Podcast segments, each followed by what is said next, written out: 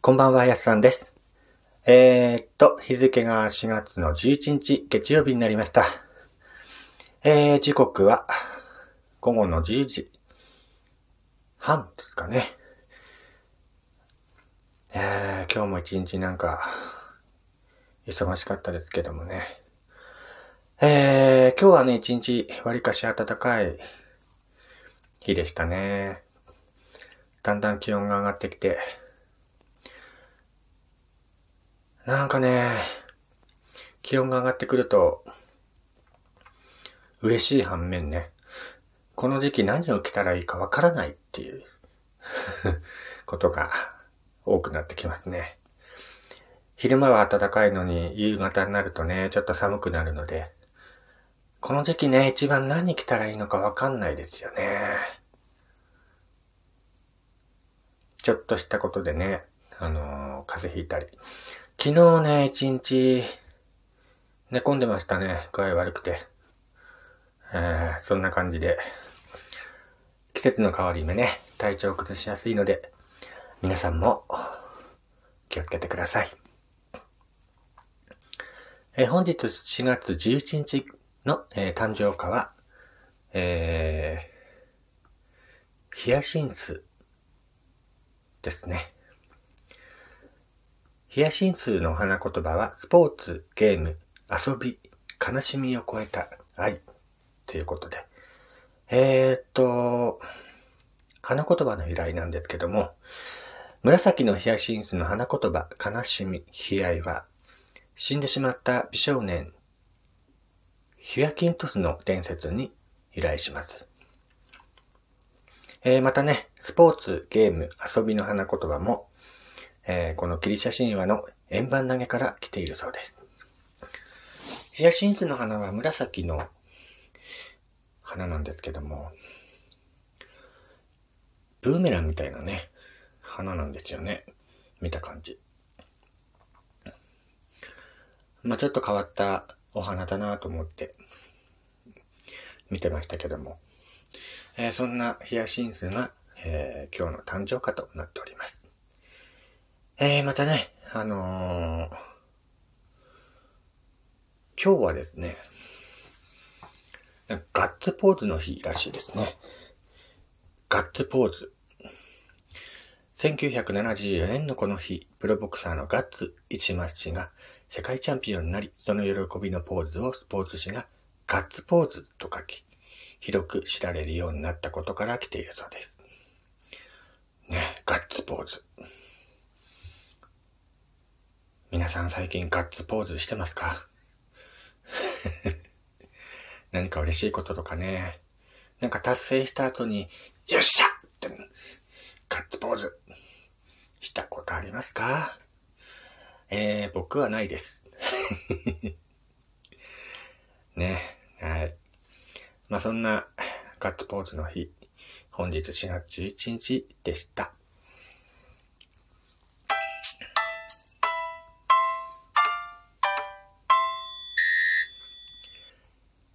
えー、改めまして、こんにちは、こんばんは、やすさんです。えー、岩手ではならぬイラストレーターをしております、私がゆると語るラジオ番組。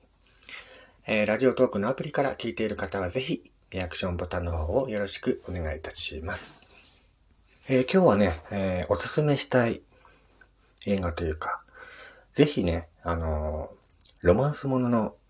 映画が好きな方であれば、一度は、え、見てほしい映画のご紹介したいなと思います。えー、2009年に、韓国とね、日本が共同制作した、えー、プロジェクト、テレシメ、テレシネマ、セブンの一本、ね、えー、天国への郵便配達人という映画を紹介したいなと思います。えー、脚本はね、北川悦子さん。まあ主演にね、当時の東方神起のジェジュンという方と、えー、華麗なる遺産とかのドラマのね、ハン・ジョスさんが、えー、出ています映画なんですけども。監督は、ごめん愛してるの、イ・ヒョンミンさん。ね。えー、その方たちが制作した、天国への郵便配達人という映画を今回はご紹介したいなと思います。えー、この映画を見たのはね、だいぶ昔なんですけども、えー、当時ね、あのー、カレナルイさんという韓国ドラマにハマっていまして、主演をしていた、えー、ハン・ヒョジさんっていうね、えー、韓国の女優さんがいるんですけども、えー、その女優さんにハマっていた時期に見た映画ですね。えー、っと、物語のあらすじはですね、なん、どんな話だったかな？両親とか、まあ、夫、恋人、友人、子供などね、まあ、先に、亡くなった人の忘れられずにいる人々が、天国にいる彼らに送る手紙を配達する手紙への、天国へのね、郵便配達人、えー、している一人の男なんですけども、えー、ある日ね、死んだ恋人に対する心の傷から、えー、恋しさでなく、恨みの、恨みの手紙を出しに来た女性花にね、自分の姿を見られてしまいました。正体がバレたジェジュンは花に天国から来た返信の配達、アルバイトを提案するが、これらのことを信じがたい花は頭がおかしいと考え、すぐさま断ります。しかし、高収入のアルバイトを探していた花は、時給2万ウォン出すというジェジュンの話を悩んだ末に受け入れることになります。その日以来ね、天国に旅立った人が、恋しい人々にね、まあ新しい返信を配達し始めるジェジュンと花。毎回新たな方法で返信を訴え、人々を喜ばせる人々は完璧なパートナーシップを見せる。返信をもらった人々が喜ぶ姿を見ながら、やりがいと喜びを感じ始めた花は、気づかぬうちに、ジェジュンに心を奪われる。えー、いつの間にかね、ジェジュンに対する気持ちで、愛の傷を忘れ去る花。しかし、ジェジンへの思いが大きくなるほどに、彼の姿がはっきり見えなくなっていく。というストーリーだったんですけども。まあ、王道って言えばね、王道のありきたりなラブストーリー。ファンタジーですかね。ラブファンタジーなんですけども、あのー、とにかく映像が綺麗でね、えっ、と、当時はね、すごいいい話だなと思って、映画を見てましたね。そのあの、脚本を書いている北か北川悦子さんが、えー、日本のドラマのね、えー、アスナル白書とか、ロングバケーションとかね、書いていた人なんで。まあ、とにかくね、この人の書く脚本っていうのは、言葉のキャッチボールがとてもうまくてね、見ていて楽しいんですよね。あのふとしたね、言葉の使い方というか、1返したら2返ってくるみたいなね。まあ、例えば、3返したら5返ってくるみたいな。えー、言葉のやりとりがね。また、それが本当におかしくて。まあ、たまにほろりと来たりね。そういう言葉の使い方がとてもうまい脚本を書く方なんですけども。まあ、それもね、期待して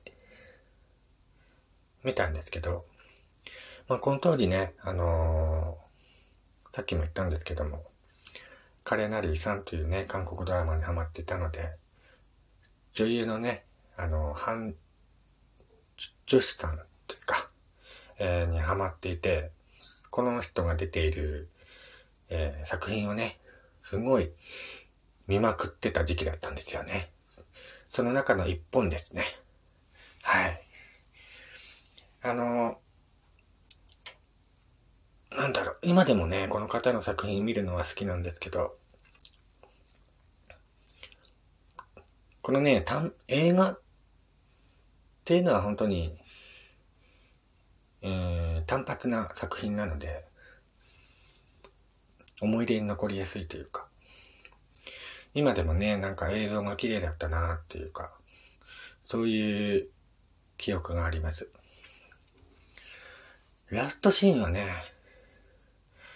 なんか途中からね、なんかこうなるんじゃないかなって予想はしてたんですけど、えー、本当にね、その予想通りというか、うん、ハッピーエンドで終わってよかったなっていうのが感想でした。まあ、だいぶね、えー、2009年の作品なんでね、えー、だいぶ今から11年ぐらい前の作品なので、レンタル探すのもね、一苦労かと思いますけども、もしね、機会がありましたら、えー、見てみてください。えー、僕みたいにね、ラブロマンスとか、ラブファンタジーが好きな方であればね、えー、ハマると思います。えー、それではね、今回は天国への郵便配達人という作品をご紹介させていただきました。えー、こちらの番組はね、えー、まあ、いろいろ、まあ、時のこと話したりね、妖怪のことを話したり、いろいろ話しています。えー、毎日配信しておりますので、ぜひ番組フォローしてチェックの方よろしくお願いいたします。それではまた次回お会いしましょう。やすさんでした。